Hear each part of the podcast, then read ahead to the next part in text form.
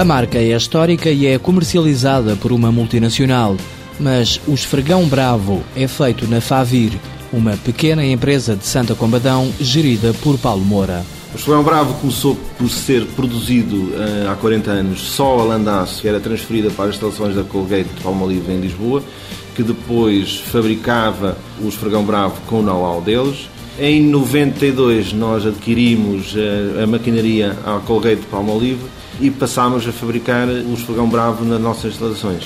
O esfregão bravo é produzido pela Favir há 40 anos. A Favir nasceu como fábrica de plásticos, mas rapidamente mudou a atividade para o fabrico de lã de aço e palha de aço, que permitem produzir todo o tipo de esfregões.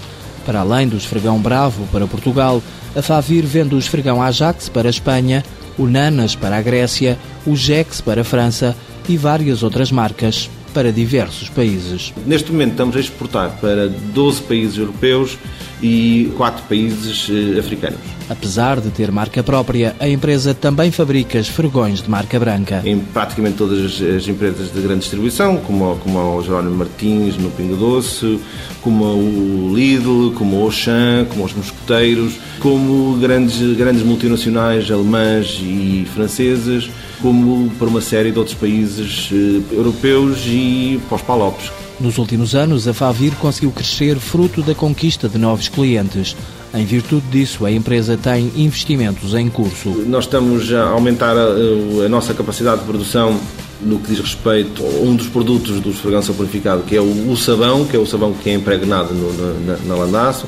Temos ter mais capacidade de armazenamento, até por exigências do, dos nossos clientes, que nos vão colocando novos desafios, querem em cores, querem cheiros, querem uma, uma série de desafios que nos vão colocando que nós, eh, obviamente, nos temos que adaptar antes de eh, concluir os negócios com eles. Para rentabilizar o negócio e evitar desperdícios, a Favir ainda consegue vender os resíduos que sobram do fabrico de esfregões.